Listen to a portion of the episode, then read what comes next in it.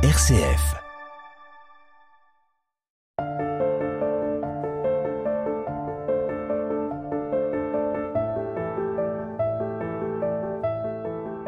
Elles étaient des fois 22 femmes détenues à la centrale de Rennes, dans la bibliothèque. Parquet ciré. Elles accueillent Memona Interman, l'auteur de Les Vulnérables. La grande reporter qui a couvert tous les conflits des années 80, Memona Interman, se penche cette fois sur sa guerre intérieure. Les secrets de famille. Qui n'en a pas?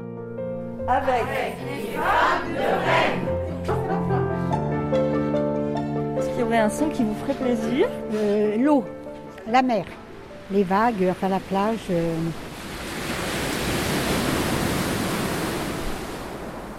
Cette sale histoire a commencé un samedi.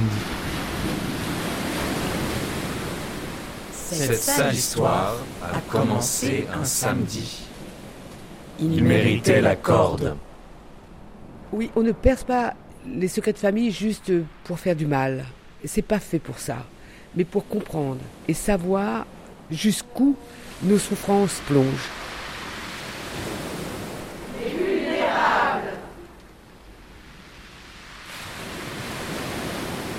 Les familles sont le lieu de violence, nous le savons. Elles peuvent être le lieu de grandes empathies et de grande beauté, mais malheureusement, elles plongent aussi dans des ténèbres parfois. Et je peux le dire concernant ma propre vie, oui, il y a une part de ténèbres, mais sur laquelle ma mère n'a jamais voulu raconter.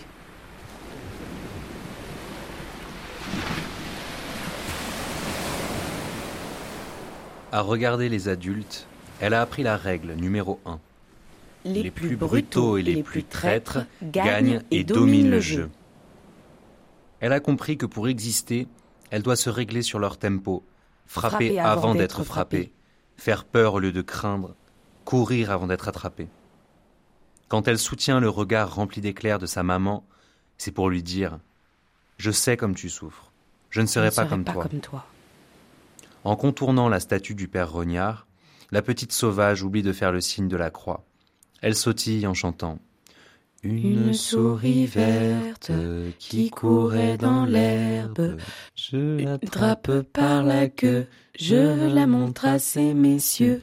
Ces messieurs me disent Trempez-la dans l'huile, trempez-la dans l'eau, ça fera un escargot tout chaud.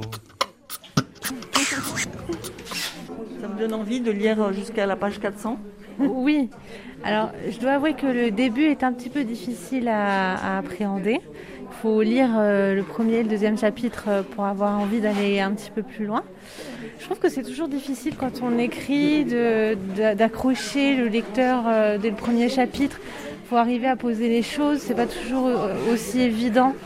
C'est rare quand, quand on trouve un écrivain qui arrive à faire cet exercice, je trouve. Et du coup, faut voilà, faut aller un petit peu plus loin. J'étais euh, jury du prix Wepler et, et, euh, ça arrive dans beaucoup de livres que j'ai lus en fait. Euh, mais je trouve que c'est un livre très intéressant qui parle de, de beaucoup de sujets. Les secrets de famille, euh, les violences, la place de la femme dans la société, les disputes au sein d'un couple, le Ça a fait eu que une, euh, une résonance j'ai trouvé intéressant parce que je lisais pas beaucoup avant d'arriver en détention, d'avoir une, vision de la guerre ou de la décolonisation que je connaissais pas.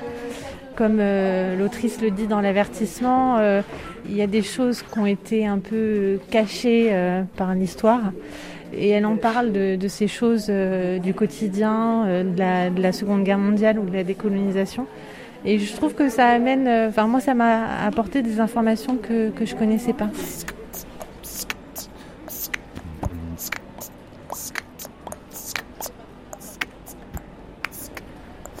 Euh, Memona, Interman, vous descendez du train et je voulais savoir à quoi vous aviez pensé dans le train pendant votre voyage jusqu'à Rennes. J'ai regardé le paysage, j'ai une- une attache particulière avec la Bretagne parce que ma mère a des origines bretonnes, nous sommes des gens de l'île de la Réunion. Évidemment, ça fait très longtemps que le Finistère a brouillé un peu les pistes. Mais figurez-vous que, et moi qui suis créole, je pense qu'il n'y a pas de hasard, Je me suis dit, en apportant un livre ici, pour les détenus, ouvrons au hasard le livre. Et je suis tombée à la page où je mentionne la prison de Saint-Pierre. Moi, je viens d'un peu plus haut, au tampon. Et je parle de la prison en disant que j'aurais pu y atterrir. Et c'est absolument vrai. Et comment le hasard me fait ouvrir cette page? Peut-être le sorcier de mon enfance, hein.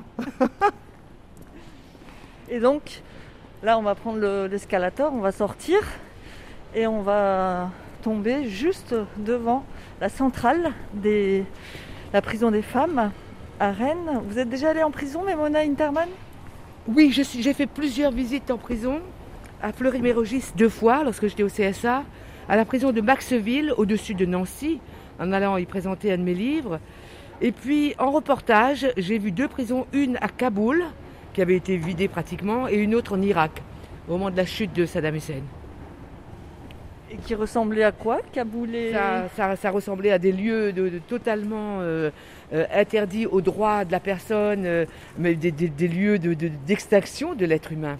Parce qu'il ne s'agissait pas non seulement de les enfermer, il s'agissait de les empêcher d'exister même. La prison doit être un lieu où on se récupère humainement, où on paye sa dette, mais où on s'arrange, on se répare, on revient comme quelqu'un qui est meilleur pour les autres. C'est ça mon idée de la prison, c'est pour ça que j'y vais.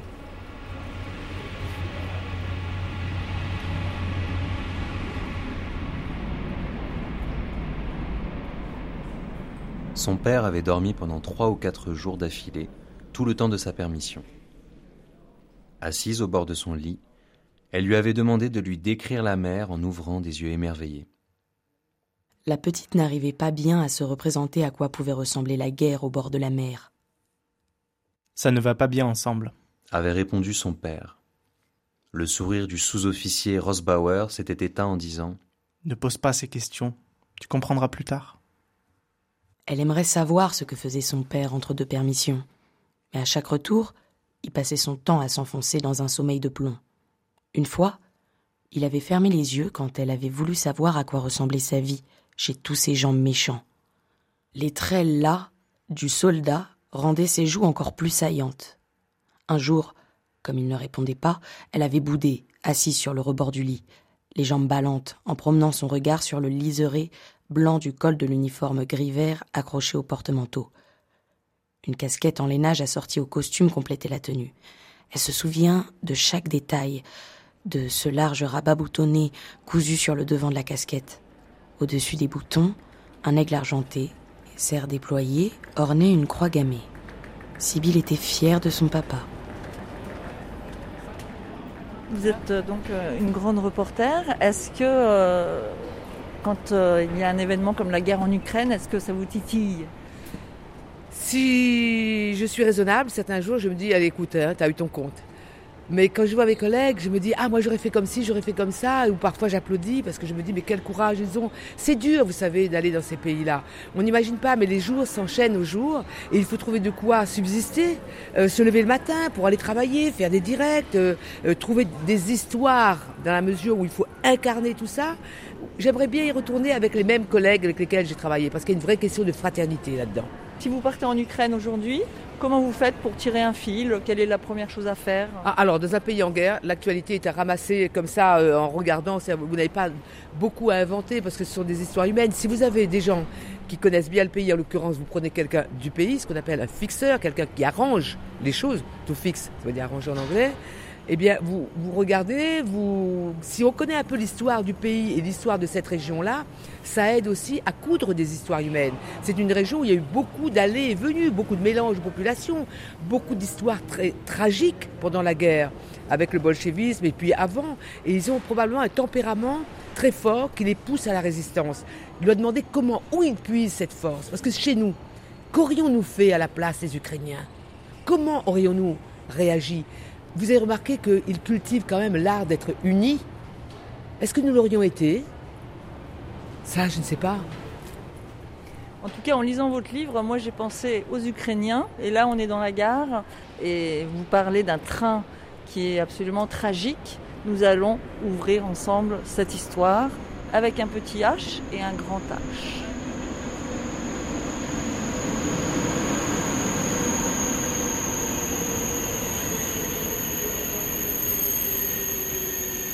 Avant, dans le potager en contrebas de la ligne de chemin de fer, la petite Sibylle et une grappe d'enfants couraient avec les trains, dans une compétition perdue d'avance. Quel amusement.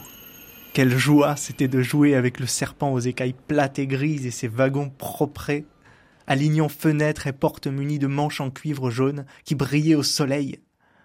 À chaque compartiment, des voyageurs habillés en costumes de bourgeois, touristes, hommes d'affaires, voisins, souriants ou concentrés, adressaient souvent des petits signes de la main. Les trains passaient comme des amis que l'on saluait avec joie. Les enfants ont grandi. Ils observent les convois passer. Plus envie de courir. Ni de rire. Le thermomètre de la guerre monte. Ils le sentent sur leur peau jeune qui sait encore capter les modulations de l'air. Ils prêtent l'oreille quand les rails chantent déjà à l'approche des locomotives. Mais ce ne sont plus les chants joyeux d'autrefois. Les rails dansent sur des refrains funèbres. C'est comment à l'intérieur, Brigitte Bien, euh, L'intérieur, c'est c'est une construction qui date des années 1850-70, qui a été construite sur euh, euh, le principe d'un cloître, une cour intérieure et un passage couvert. Ah Vous êtes là Et, et est-ce que les, les directrices de, de prison de Rennes sont des écrivaines Alors, euh, écoutez, pour le moment, je suis directrice du centre pénitentiaire de Rennes et je ne sais pas si je suis écrivaine. En tout cas, je suis auteur, oui. Vous vous appelez comment Véronique Sousset. Et pourquoi vous êtes directrice de prison On a combien? On a deux heures ou pas? Non, ou trois? Pourquoi je suis directrice de... Pourquoi je suis directrice de prison? Pourquoi pas d'abord? Et puis, plus sérieusement, je pense que voilà, j'ai toujours voulu faire ça. Ça fait 20 ans que j'exerce ce métier à différents postes, sur différentes missions. On n'est pas toujours sur le terrain, Euh, mais il y a comme ça des, fonctions, des professions euh, que l'on on se dit en tout cas que qu'on peut avoir une place, un rôle et y faire quelque chose. C'est ce que j'ai pensé après mes études de droit. Je n'ai passé que ce concours de la fonction publique et hum, en tout cas les années euh, n'ont pas émoussé euh, mon intérêt et mon plaisir, je dois dire. Non, c'est un très beau métier, très difficile, mais il y en a d'autres. Donc euh, j'ai exercé pendant cinq ans avocat. J'ai été avocate pendant cinq ans. J'ai pris une disponibilité pour convenance personnelle, c'est ce que permet l'administration pénitentiaire. Et puis je suis revenue à la maison. Et pourquoi en fait? Parce que en tant qu'avocat, finalement, vous savez exactement ce que vivent euh, les personnes quand elles quittent le, le tribunal pour disparaître dans les prisons. Elles reviennent pas, quoi. Oui, Et c'est un moment très dur, ça. Oui, alors c'est vrai que j'avais déjà exercé pendant huit ans quand, j'ai pris cette disponibilité, donc je connaissais aussi euh, l'administration pénitentiaire et les lieux d'incarcération. J'ai exercé en droit pénal et en application des peines, et c'est vrai que euh, j'ai, pu dire lors d'une plaidoirie, alors on peut le dire une fois mais pas deux, mais je connais la prison, j'en suis sortie il n'y a pas très longtemps, et donc je savais aussi ce qu'il était possible de faire ou de ne pas faire, et je prétends avoir plaidé la peine, et pas uniquement plaider sur la personnalité de l'auteur, sur des circonstances de la commission des faits, mais bien euh, permis aux juges, aux magistrats, euh, de pouvoir aussi être éclairés sur la peine la plus adaptée. Parce que la peine de prison est encore souvent la peine de référence, mais il y a des tas de peines alternatives qui permettent aussi d'exécuter une sanction et euh, sans la désocialisation. Et alors, le livre à la prison de Rennes, il a une bonne place? Ah bah écoutez, oui, euh, en tout cas, on, on- on y travaille. Déjà, il y avait une très belle bibliothèque, une très belle médiathèque, donc euh, j'ai pas, euh, euh, enfin, ils m'ont pas attendu pour que le livre entre dans ce- cet établissement, mais j'avais eu l'occasion de rencontrer l'association à la maison centrale de Saint-Maur, à côté de Châteauroux, qui, il y a des déserts médicaux, il y a parfois un peu des déserts culturels, c'est-à-dire qu'on très, très excentré et qu'il n'y avait pas beaucoup d'activités de partenariat, ce qui n'est pas le cas à Rennes. Et j'avais rencontré cette association, on avait noué ce, cette convention, ce partenariat, et j'avais vu les effets. Et c'est vrai que c'est une autre aussi modalité, ça permet aussi de, de s'approprier l'objet livre. C'est ça qui m'intéresse dans la démarche de l'association. C'est vraiment que euh, ces femmes ou ces hommes qui parfois sont un peu éloignés, c'est pas évident de pousser la porte d'une bibliothèque, faut déjà être un peu initié, et que le livre vienne à vous et qu'on puisse garder cet objet livre. Euh, Enfin, pour tous ceux qui aiment la lecture, l'écriture, on sait combien cet objet est important. Donc, euh, c'était ça aussi qui m'intéressait dans cette démarche. Et voilà, là aussi, les faits m'ont donné raison. Il y a 62 personnes qui sont inscrites dans le programme sur 200. Et il y a vraiment un, franc succès. Et donc, les bénévoles euh, ont d'ailleurs euh, beaucoup de mérite parce qu'elles suivent beaucoup de personnes. Et je suis sûre que va encore, euh, ça va encore progresser. Livre comme l'air, l'émission littéraire en prison. Fuir. S'éloigner pour aller on ne sait où mais surtout ne pas attendre l'ennemi assoiffé de vengeance. Quand le train surchargé s'éloigne en craquant comme une noix monstrueuse, Sibylle, collée à une vitre, aperçoit une cohorte impressionnante déambuler sur une route attenante à la voie de chemin de fer. Ses yeux ne croient pas ce qu'ils voient. Des attelages avec chevaux ou bœufs, surchargés, grand-mère et enfants posés sur des tas de bagages avec luge, brouettes, lits. Un cortège ininterrompu suit à pied, courbé sous les bourrasques de neige. Dans le wagon, tout le monde a une horreur vécue à raconter. Un homme âgé assure qu'une première vague de réfugiés, une vague gigantesque, précise-t-il, est en train de s'abattre sur la Silésie venant de la Prusse de l'Est, tombée aux mains de l'armée de Staline. Gerda Schult, Anne-Laure et Sibylle Rosbauer, qui croyaient se sauver à l'égal des privilégiés du régime, se trouvent immergées dans ce maelstrom dantesque. Elles sont désormais des atomes fragiles d'un même corps malade. Anne-Laure sent la colère la dominer. Aucun homme en âge d'être envoyé au combat, c'est-à-dire de plus de 13 ans, mais des femmes avec des enfants qui ne tiennent plus en place, besoin d'aller aux toilettes. Des bébés qui hurlent, des personnes âgées qui semblent ne pas comprendre dans quel univers elles sombrent, en larmes, le visage désemparé un camp de concentration dans un lieu nommé Grande Rose. Grosse Rosen.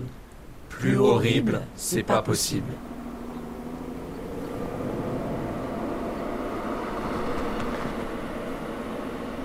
Vous êtes dans quel état d'esprit, Mémona Interman Je suis en train de découvrir qu'il y a une très belle bibliothèque, visiblement, bien fournie, et je me dis quelle chance, au moins la lecture sera là. La lecture est un, il y avait, il y avait une phrase de Georges Sand, je ne suis pas ma petite connaisseuse, mais qui disait, Georges Sand a dit, un livre a toujours été pour moi un compagnon éloquent et calme. Un compagnon éloquent et calme. Pas toujours calme, mais éloquent, oui. J'espère qu'elles vont saisir, et je leur dirai d'ailleurs, je leur dirai, euh, parce que je n'ai pas eu la lecture, moi, dans mon enfance et dans ma vie. On n'avait pas de livre chez nous. Et votre mère ne savait pas lire Ma mère ne savait ni lire ni écrire, comme la mère de Camus. Comme la mère d'Albert Camus, elle ne savait ni lire ni écrire. Mais elle était très intelligente et elle a eu surtout l'intelligence de nous pousser vers l'école.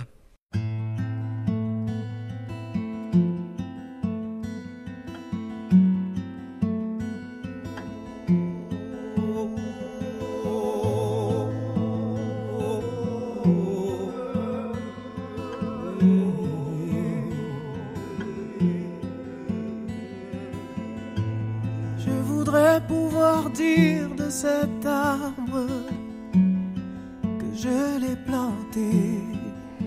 Qu'est-ce que vous attendez d'une rencontre d'aujourd'hui?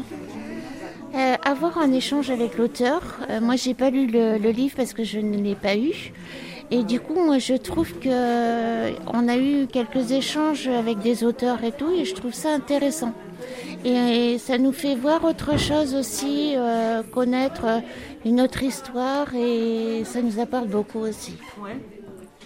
Est-ce que vous avez besoin de quoi finalement? On a surtout besoin de, de, faire un point sur nous-mêmes et puis de, de, voir autre chose par le biais des livres, euh, par le biais de, euh, des intervenants qu'on voit dans les ateliers ou, ou ailleurs. Et nous, ça nous permet de d'un peu s'évader, euh, de voir euh, le, un petit peu le monde extérieur euh, par le biais de ces gens, de ces bénévoles. Vous avez un bandage à la main droite, c'est parce que vous travaillez trop Oui, je me suis fait mal au travail. Mais ça va. Oui, oui, oui, c'est vrai. C'est quoi le travail ici? Il y a confection, euh, cuisine, ménage, façonnage. Et la médiathèque aussi, il y a des filles qui sont à la médiathèque. Webep. C'est pour certaines euh, détenues qui ont la chance d'avoir été euh, retenues. Et euh, je crois que les filles appellent pour euh, que les gens répondent à des sondages. D'accord. Voilà. Quand on a du télémarketing, des fois on a vous au téléphone. Donc il faut qu'on soit sympa, quoi. J'ai tenu à faire cette J'ai tenu. L'univers de ce roman est calqué sur des réalités historiques largement occultées en France. Les personnages qui traversent les frontières de leur existence interprètent leur propre rôle, sans se connaître. Leurs destins se répondent dans des jeux de miroirs, à des milliers de kilomètres de distance. Quiconque croit distinguer des similitudes avec une personne ayant réellement existé n'a ni tort ni raison. C'est l'essence de l'imagination de tresser des trames d'histoire inventées, empruntant à la vie sa vraisemblance et ses mystères.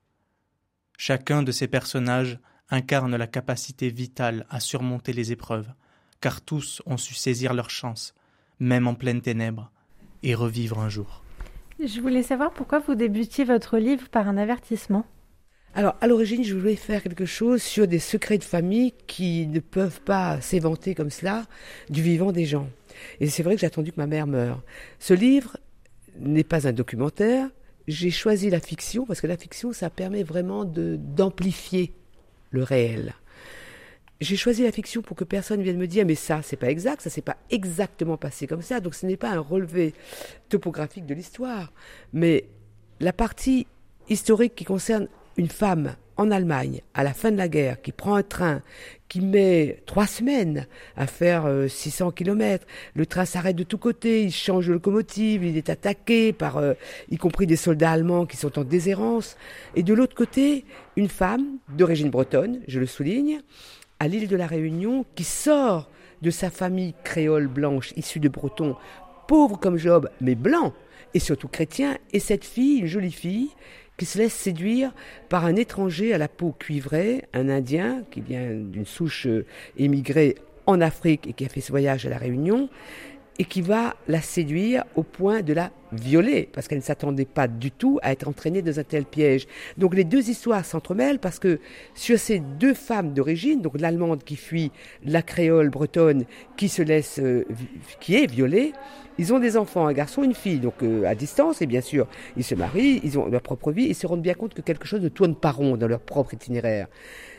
Il a fallu du temps pour que l'un et l'autre voient que ce mal-être au fond d'eux résulte de ces histoires de violence. Tout ça ne reste pas inerte, que ça ne s'évapore pas au fil d'une existence. Non, ça se transmet. Et il vaut mieux les traiter et les traiter de façon à ce qu'on comprenne qu'est-ce qui cloche.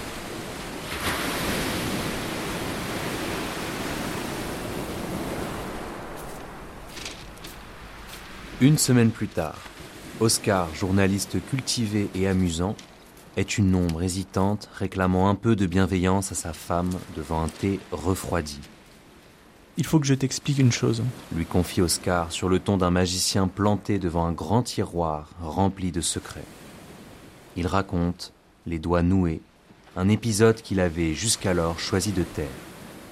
Je ne sais pas pourquoi je t'en ai pas parlé. Je ne sais pas me l'expliquer confesse-t-il en levant les yeux vers une momine érigée en statue de marbre inquiétante dans le contre-jour de la fenêtre. Nous nous sommes tus trop longtemps, trop souvent, murmure-t-elle. Trop de pudeur inutile, répond-il.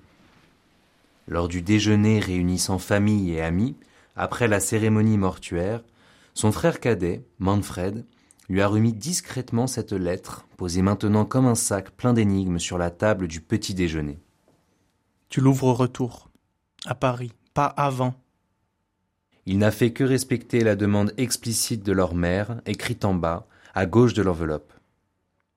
Tiens, regarde. Se justifie Oscar en passant un index sur la recommandation soulignée d'un trait précis et déterminé. Wenn ich beherden bin, après mon enterrement. Au retour en France. Elle aurait pu me faire signe. Mâchonne-t-il entre ses dents pourquoi n'en a-t-elle rien dit de son vivant? S'interroge le fils en soulevant l'enveloppe d'un geste hésitant. C'est un exemplaire unique, tu vois? C'est pas si simple quand on vient de perdre sa maman. Il ajoute, comme s'il avait trois ans et était seul dans l'obscurité. J'ai peur. Je sais que c'est ridicule, Momine, mais comprends un peu, ça me fait peur. Plaide-t-il en saisissant la main inerte de sa femme. Je me demande de quoi? Je me demande de quoi? Je ne vois pas ce qu'elle a pu te cacher et qu'elle te révélerait après sa mort.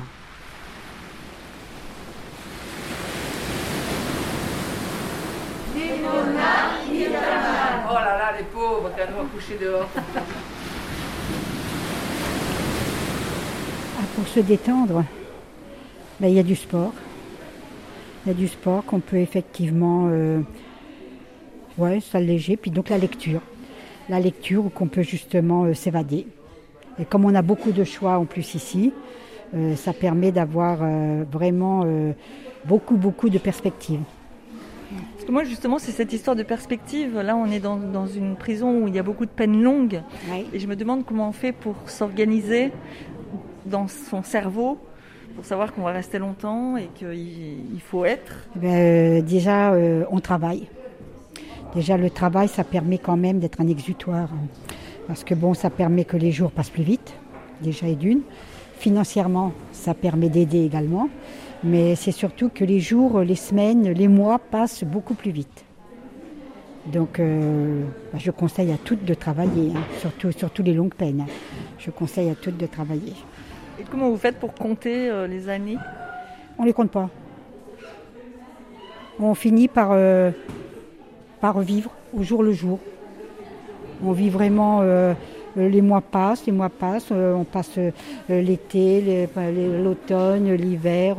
quand on voit pas de neige, on dit ça y est, il y a une saison qui est, qui est passée, et puis voilà, et on recommence. Et, et hop, on attend, on attend, et puis voilà. Vous attendez Voilà, on attend. De toute façon, ici, on attend, que ce soit de tout, on est en attente. Que ce soit pour tout. Par exemple Il faut bien, faut bien l'entendre, ça. C'est, on attend pour tout. Que ce soit pour des réponses à des lettres, que ce soit des entrevues avec le SPIP, que ce soit des entrevues avec le centre social, que ce soit des entrevues enfin, avec n'importe qui, on attend. C'est malheureusement le, le gros, gros souci que nous avons, c'est l'attente. Parce que souvent, euh, on, on écrit, on écrit, on n'a pas de réponse, donc on est frustré. Et, et puis voilà. euh, bah, pardon, excusez-moi. et puis voilà, c'est, je vous dis, c'est, surtout euh, l'attente qui, est, euh, qui dure à vivre. Parce que bon, euh, le soir, euh, bon ben, euh, quand vraiment, on pour celles qui travaillent et tout, c'est impeccable. hein. Toute la journée, on travaille et tout, et vas-y donc. Le soir, on regarde un peu la télévision, un film, ça y est. Et puis on se couche, on s'endort. hein. Mais pour celles qui ne travaillent pas, j'ai du mal à les comprendre. Parce que je vois pas trop les comment elles peuvent survivre, je dirais, à ça.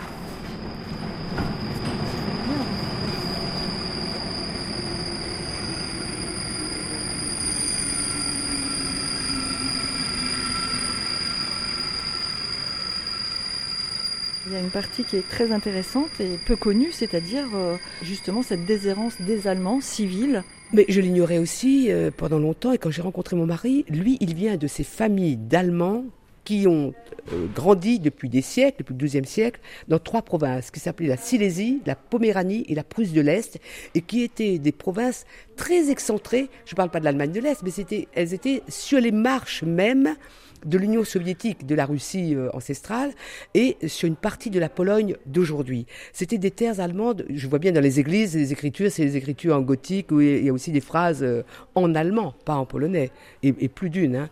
Au moment où le régime allemand, le régime hitlérien capote, arrivent à toute allure les troupes de l'armée rouge, et qui massacrent et violent, etc.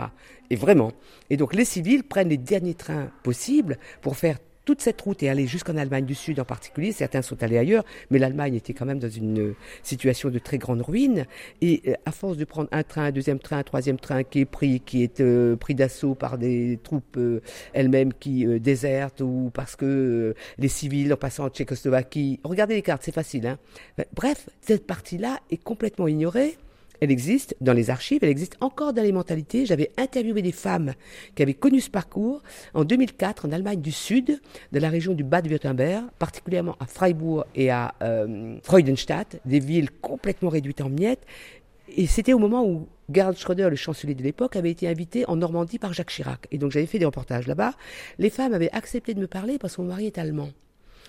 J'ai découvert que les viols ont été commis de façon massive par les troupes françaises sous écusson bleu-blanc-rouge, particulièrement les troupes coloniales. Livre comme l'air sur RCF, Véronique Magari.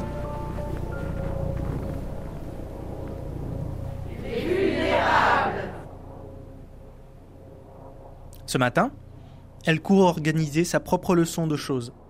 Les noirs oiseaux martins et les serins jaunes, les fleurs de jacaranda mauve et les plantes sauvages innombrables, l'armée des insectes, la nature tout entière et son théâtre.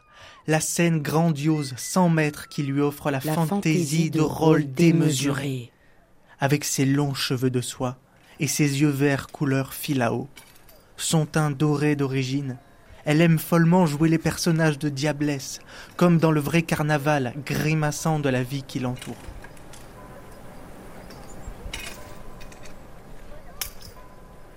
Un uniforme Oui, oui, oui. Bah, je suis surveillante brigadier euh, à la prison des femmes. Donc, euh, et comment ça se passe ici, l'ambiance? Eh ben, ça va dans l'ensemble. Alors moi, je m'occupe, je m'occupe euh, essentiellement du pôle formation, donc qui concerne les cours, le travail et les activités. C'est pourquoi je suis ici cet après-midi pour pour surveiller. voilà. D'accord. Voilà. Et comment les femmes supportent la surveillance? Ça va. Je dirais que dans l'ensemble, ça va. Et vous-même, comment vous supportez euh bah Après, euh, ça fait des années que je fais ça, donc du coup, c'est vrai que ça me paraît euh, naturel, mais bon, c'est notre, notre métier, en fait, c'est notre travail, je dirais. Donc, ouais. Non, non, c'est bon. Il y a quelques petites rebelles, hein, forcément, hein, donc il faut être très vigilant. Voilà. La moyenne de, de peine, de détention, de temps ici, c'est une centrale. Oui, tout à fait. Alors maintenant, on a des petites peines et des longues peines, donc euh, elles sont mélangées. Donc c'est vrai que ça, ça peut créer des petits problèmes euh, de comportement entre elles. Ou, euh, ouais. Mm. Une souris verte qui courait dans l'herbe. Je l'attrape par la queue, je la montre à ces messieurs. Ces messieurs me disent Trempez-la dans l'huile, trempez-la dans l'eau, ça fera un escargot tout chaud. Est-ce que le mouvement MeToo vous a donné envie de vous glisser je n'ai pas attendu MeToo du tout. La preuve, c'est qu'en 2007, euh, quand euh, un dictateur euh, de la Libye est arrivé, j'en ai, parlé, je risquais gros, je risquais ma peau. Mais je vous raconterai une autre fois si vous m'invitez. Kadhafi a failli. Oui, mais j'ai eu beaucoup de chance parce que j'ai eu mon imagination qui est venue à mon secours et qui m'a rappelé qu'en tant que fille de musulman, il aurait eu horreur de venir coucher avec une femme en sang. Mais s'il avait vérifié, mais il m'a demandé, je suis en train de travailler sur un manuscrit aujourd'hui euh, là-dessus, donc j'ai relu ça. Je lui ai répondu, et je lui ai dit, I'm ill, I can't. Je suis malade, je ne peux pas. Et il m'a répondu, il s'est soulevé comme ça, et m'a répondu, How many days? Je me souviendrai jusqu'à ma mort. Combien de jours? Ça veut dire qu'il a calculé dans sa tête. Là, il a eu des goûts. Hein. Comme quoi, les, les tabous religieux, mais connaître la culture de l'autre est très important. J'ai fait ce qu'on appelle, ce qu'en islam on appelle la taqiya, c'est-à-dire la ruse mais j'ai eu du pot qui ne viennent pas vérifier. Mm. Il aurait pu demander à la femme qui a fait partie euh, de euh, la ruse, qui était une femme euh, francophone d'ailleurs, Leila, je l'ai découverte après, elle était dans, les toilettes, il aurait pu lui demander de vérifier si c'était vrai vrai. Que vous aviez vos règles. il, avait dû, il avait dû coucher avec cette femme-là. Il se servait des femmes. C'est tellement plus pratique d'aller imposer une situation de si grande violence, un viol, en disant ben, il y a une femme qui est là, qui va être mon interprète, on va voir l'interview, c'est un chef d'État. C'est parfait. Un peu de moi.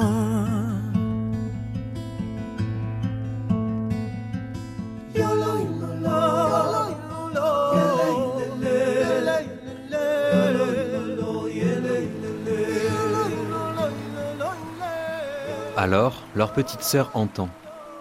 Il parle du prix d'une marchandise et elle comprend que cette marchandise, c'est elle. Elle comprend que la vente de son corps d'enfant a coûté 10 francs CFA, la monnaie coloniale, au chinois Joseph, avec la complicité de son grand frère adoré. Une fortune pour un enfant comme lui. Axel a négocié le tarif, vendu sa sœur, creusé un trou, enterré son butin. Il a placé une pierre sur son trésor, bien décidé à cacher son secret. Mais son cadet ne le laisse pas tranquille. Les deux frères se querellent âprement, prêts à se battre. Chacun a une main posée sur la pierre. Une tombe, pense la petite fille de six ans. Elle regarde les visages de ses frères. Ils étaient ses anges. Elle ne les reconnaît plus. Elle titube vers eux, les dépasse sans un mot, avance les mains sous une touffe d'azalées blanches. Elle aussi a caché un trésor. Sa boîte d'allumettes trois étoiles. Elle l'ouvre délicatement. Une frêle carapace rouge hésite, puis déploie ses ailes.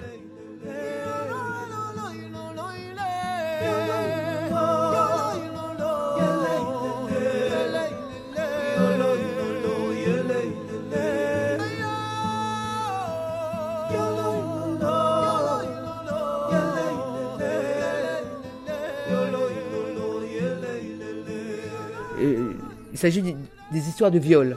Voilà, on va pas euh, se leurrer, il s'agit- des histoires de viol.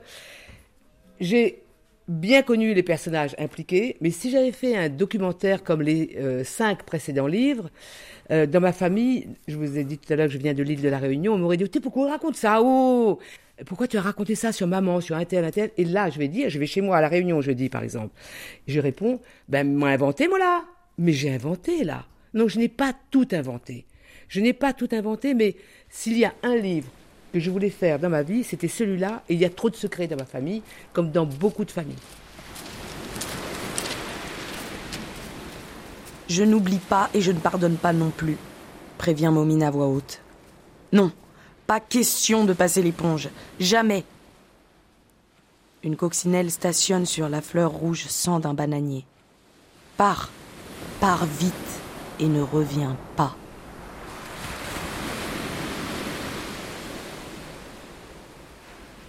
Elle est seule à voir une coccinelle rouge et noire s'envoler haut dans le ciel. La, la lecture, euh, ça vous intéresse? La lecture m'intéresse beaucoup et c'est un peu un échappatoire aussi ici. Donc euh, oui, je lis beaucoup, je suis inscrite à lire pour en sortir et je viens régulièrement à la médiathèque récupérer des livres. Et mon, enfin, ma famille arrive à m'envoyer aussi. euh, Et vous lisiez autant avant? Un peu moins, je lisais déjà, mais moins que qu'ici. c'est que ma pauvre mère, qui ensuite a été chassée de sa famille parce qu'elle s'est trouvée enceinte, a été éjectée, jetée, sortie, bannie. Et euh, ce n'est pas exactement son histoire que je raconte, mais je sais que cette histoire a existé, qu'elle a existé énormément chez nous à La Réunion, parce que c'est une île qui a connu l'esclavage. Et dans les pays d'esclavage, peut-être plus encore que dans les campagnes, ici, il ne faut pas se leurrer, en Bretagne ou dans les Landes, un autre département très rural que je connais assez bien, je sais qu'aujourd'hui encore, il y a beaucoup d'hommes qui vont en prison parce qu'ils ont violé des femmes, la fille du village, ils l'ont coincé un soir, et puis bah, bon. Maintenant, ils vont en tôle. Ils payent pour ça. Et c'est pour moi l'un des crimes les plus graves. On a dans ce dans ce livre, on a un personnage quand même qui qui a du mal à mettre des mots, qui a du mal à parler, que ce soit au tout début. On commence avec euh, deux personnages, d'ailleurs, votre mari aussi. Enfin, je sais pas si c'est. Oui, oui, oui, oui, il joue le rôle du mari. Oui, voilà. Le rôle du mari, on a deux personnages qui ne se parlent pas, qui mettent pas de mots sur euh, ce qu'ils ressentent, sur ce qui, qui les tracasse.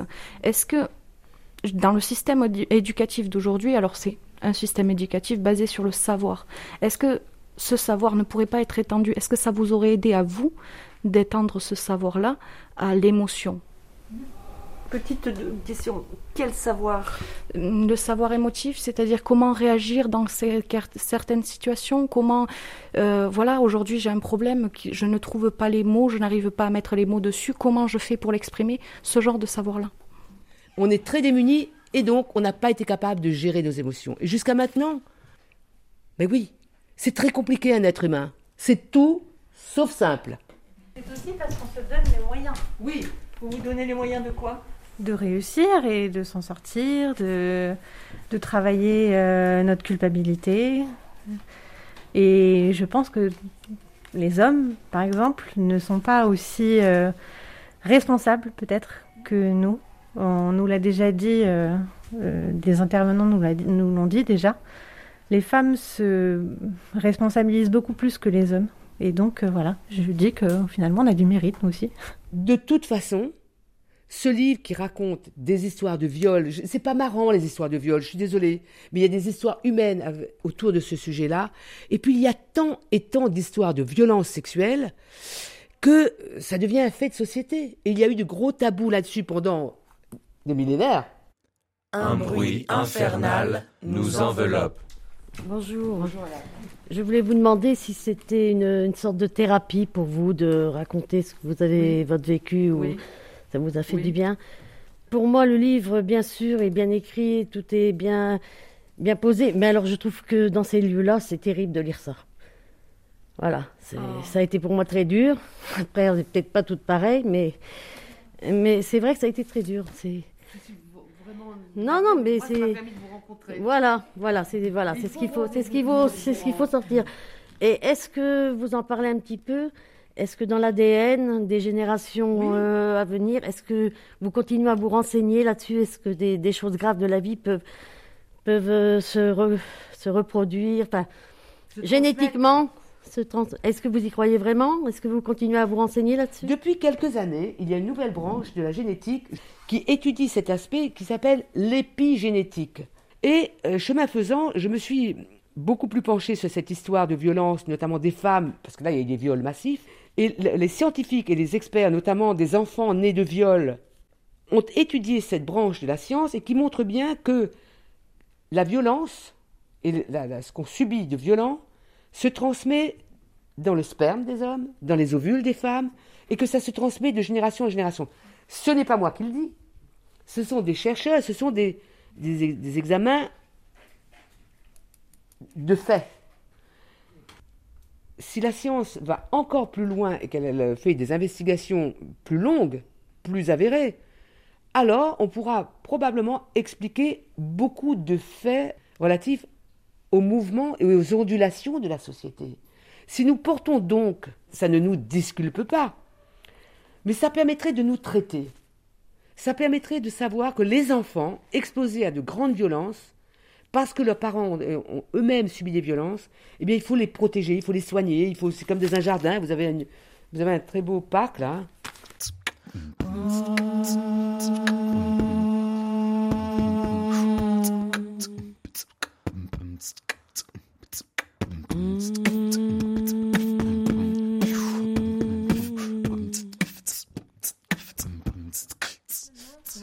Je, je, reprenais juste ce qu'elle disait, la croyance aux esprits, la croyance en la nature. Donc, je viens des Caraïbes et de l'Afrique, donc je comprends à peu près ce qu'elle veut dire, oui.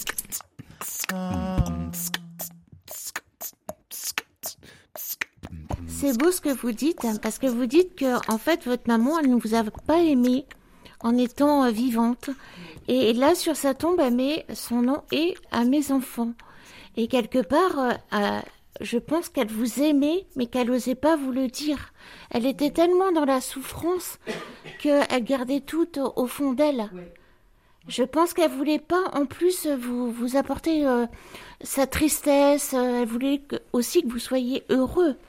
Je pense que c'est un petit peu comme ça, mais ça se faisait pas. voilà. Moi, je pense que, que quelque part, il y a des choses qu'on qu'on retient et qu'on ne dit pas à nos enfants. Plus tard, après, quand on devient un petit peu plus âgé, on, on leur dit ce qu'on ce qu'on ressent. Mais peut-être que votre maman l'a tellement souffert aussi qu'elle n'osait pas, euh, en plus, vous apporter sa, sa souffrance. Parce que vous aussi, vous avez souffert, quelque part, de d'avoir un papa qui, bon, voilà, c'est c'est un petit peu volage, quoi. Et, et beaucoup d'enfants, et, et, je- et je pense que, enfin, moi, je ressens comme ça votre. euh, J'aimerais bien avoir votre livre aussi pour. euh, ça m'intéresse beaucoup. mais. Vous direz les choses à vos enfants, vous? Plus tard? Oui. J'ai déjà dit les- des choses. Ici, ça m'a apporté quelque chose. J'ai écrit. Lorsque je suis arrivée, j'ai écrit pour expliquer euh, ma situation, pour expliquer l'amour que j'avais pour eux. Et je pense, comme vous dites, que d'écrire, euh, on est face à notre feuille et là, on, notre stylo euh, part tout seul, quoi. Et je, j'ai écrit à mes enfants, je leur ai expliqué, je leur ai, voilà. Bon, après, peut-être que lorsque je serai sortie, euh, ça sera peut-être différent pour les protéger, pour. euh, mais je pense que il faut le dire, il faut exprimer notre nos, nos sentiments, quoi. Enfin, c'est mon mon ressenti. Livre comme l'air sur RCF, le conseil lecture. Alors, je, je, voulais vous savoir si, euh, en fait, l'association m'a permis de découvrir un livre dernièrement d'Éric Orsena, Madame Ba. Est-ce que vous l'avez lu?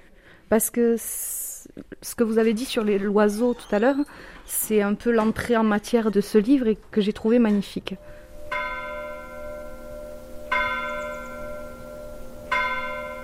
Mikhail Bulgakov, Le Maître et Marguerite.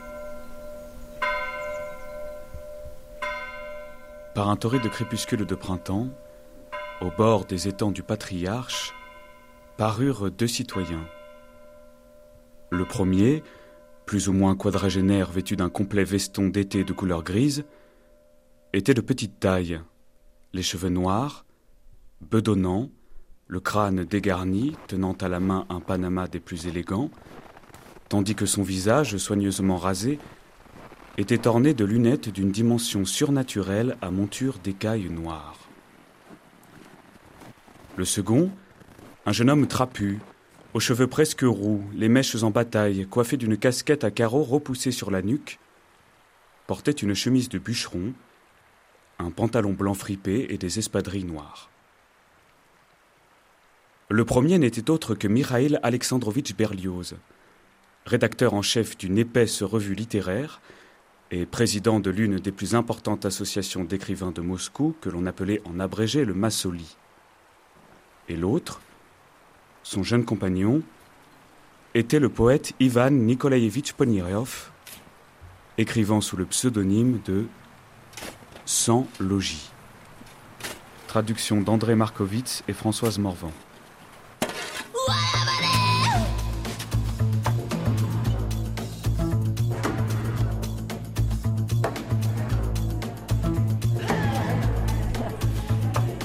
Il y, a du bruit dans les prisons, hein, c'est ça? Bah, C'est le brouhaha quotidien. Après, quand on sort des divisions, on aime bien parler tous ensemble. Ouais. Donc voilà. Et vous parlez de quoi? Euh, de, bah, de la vie en détention générale, de ce qui va, de ce qui va pas, de, de ce qui peut aller à l'extérieur ou pas. Non, après moi, ma famille est très loin, donc euh, c'est très compliqué de les avoir en visio parce que la visio est très chère aussi. Le téléphone est cher aussi, donc. Euh, Et sinon, les, soins, euh, les douches, il y a ce qu'il faut euh Il y a ce qu'il faut en général, oui. Ça peut être long pour les soins médicaux, mais il y a ce qu'il faut.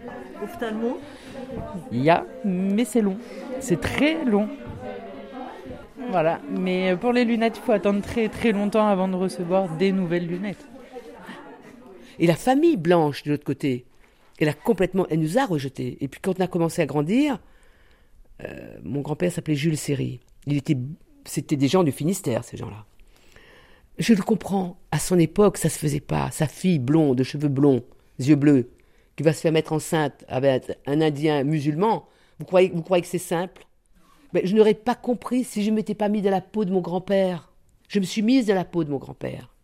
Je me suis mise à la peau de ma mère, pourquoi elle nous a tellement détestés. J'ai vu, par contre, c'est pas une histoire universelle de, détester ses enfants, parce que j'ai vu quand même beaucoup de femmes, notamment euh, dans les camps de réfugiés, j'ai fait beaucoup de camps de réfugiés, dans les camps de réfugiés, il y a beaucoup d'histoires de viol, hein. puis après il y a des gosses, mais j'ai jamais vu des femmes détester fondamentalement leurs enfants.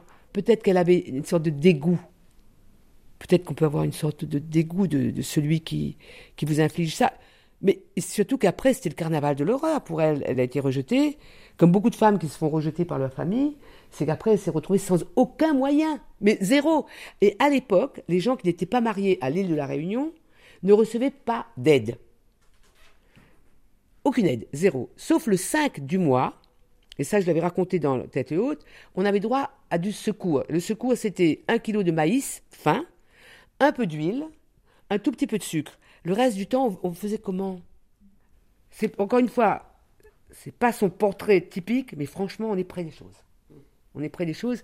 Ce qui m'a valu une fâcherie de la part de ma sœur aînée, qui euh, a honte. Mais pourquoi avoir honte?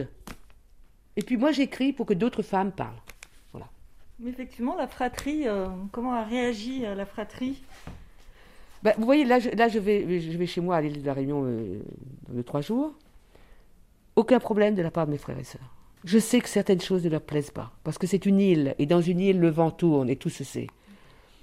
Mais il y a tant de choses et tant de violences aussi chez nous autour, des générations, et notamment dans ces années euh, ou ce qu'on appelle, excusez-moi, mais chez nous, c'est pas coder les choses. Si on dit un gros blanc, ça veut dire simplement quelqu'un qui est plus riche que les autres, qui a certes la peau blanche, souvent de Bretagne d'ailleurs, et qui, au cours du temps, même après la fin de l'esclavage en 1848, a continué à se comporter comme le maître. Eh bien, ils ont continué à pratiquer le droit de cuissage très longtemps après. Et du coup, le droit de cuissage, c'était pas que les blancs, c'était les noirs, c'était les malbars, malbars c'est les, les, tamouls, c'est toutes ethnies confondues se disaient on peut y aller, on y va. Eh ben non, on n'y va plus. Basta. Ça vous parle le droit de cuissage? Mmh. Et on n'est pas sur une île. Bonjour madame. Bonjour madame. Euh, on est voisines parce que moi je viens d'Anjouan, des Comores. Ah oui, Anjouan, c'est une des îles des Comores. Voilà. Anjouan, Moélie, la Grande Comore. Mayotte. Et Mayotte. Ma question est, euh, quel était vous avez eu un élément déclencheur pour écrire ou pas? Un élément, un, typiquement un élément déclencheur, non, mais ça faisait très longtemps que je voulais le faire. J'ai commencé en 2016. Je suis allée voir euh, chez mon éditeur Lattès, Jean-Claude Lattès, donc pas celui-ci. Et mon éditrice est partie dans une autre maison d'édition. Vous savez, c'est de l'industrie, euh, là par ici, par là-bas, etc. Et je voulais écrire à l'origine quelque chose sur les violences infantines. C'est comme ça que je l'avais euh, tissé mon, sujet. Je l'ai étoffé autour de cette violence, évidemment à travers le, viol en particulier. Ah ben, j'ai bien fait d'avoir fait celui ça m'a soulagé. Ça m'a soulagé, mais vous voyez, c'est au prix d'une fâcherie avec ma sœur. L'autre jour, elle a dit à mon, mari, mon mari dit, euh, tu ne veux pas parler à Momine? Et elle a dit non, elle a sali ma famille. Je dit, comment j'ai sali ta famille? C'est pas ta famille, c'est ma famille. Mais dans les familles, les secrets de famille entraînent beaucoup de fâcheries. Je vous le dis en français, pas en créole. Tout ce qu'on a subi, et c'était à travers l'esclavage, ce qu'on a subi, ça se transmet de génération en génération. Mais si quelqu'un attaque ma fille devant moi, qu'est-ce que je fais?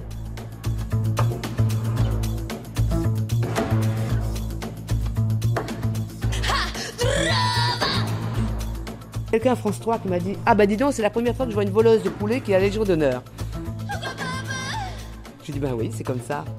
On peut s'amender. C'est pas fait pour toujours. Si vous arrivez à tourner la page, pensez à du boulot surtout. Et pensez à écrire. Écrive. Écrivez. Écrivez. Racontez. Pour vous. Pas pour publier forcément. Et pourquoi pas, au fond. Mais lisez surtout. Parce que c'est ça qui va être à la fin de la journée. Je sais que beaucoup d'entre vous travaillent aussi, non? Et vous faites des études aussi. Voilà.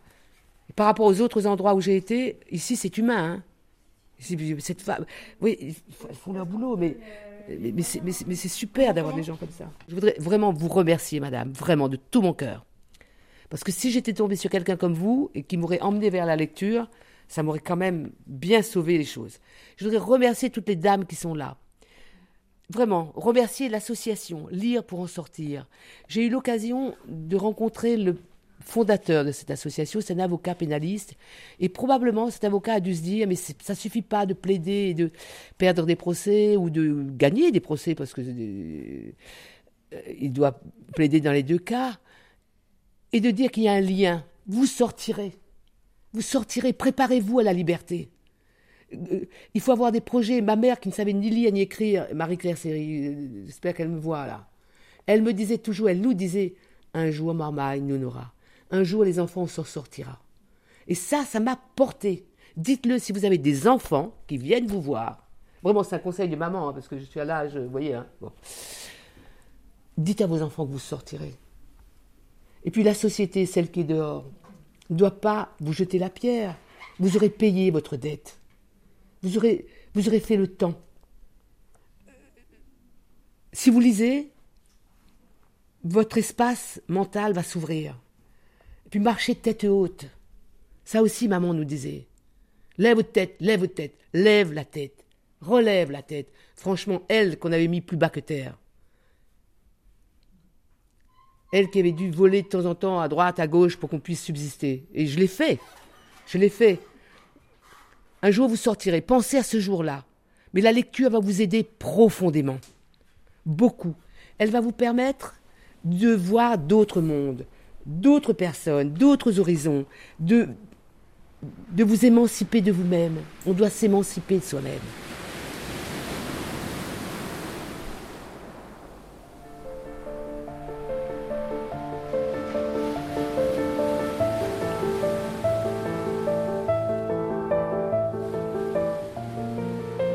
Livre comme l'air, avec l'association Lire pour en sortir et le soutien de la Fondation Groupe ADP. Memona Interman, Les Vulnérables, un roman paru chez Michel Lafon. Merci à ma fixeuse Brigitte Goerger. Mathieu Calvier. Marius Pinson. Mathieu Roux, de l'ENSAT. Livre comme l'air. Réalisation Véronique Macari. Mixage Philippe Faure. Et vous Musique. Le beatbox des étudiants de l'ENSAT. Le cri ukrainien d'Alina Pache. Et David Sicard. Juste un peu de moi. Et comme un écho.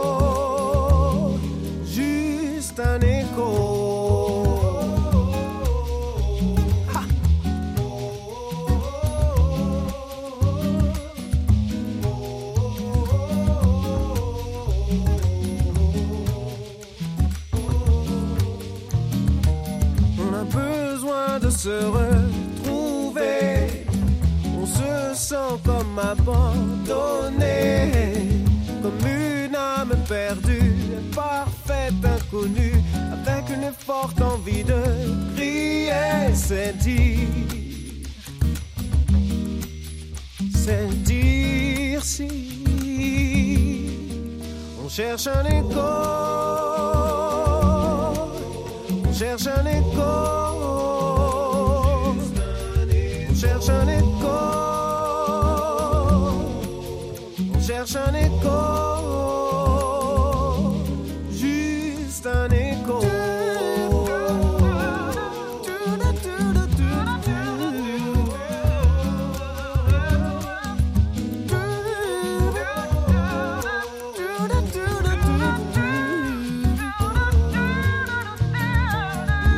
Que ce soit en pleine nuit, en plein sous le soleil,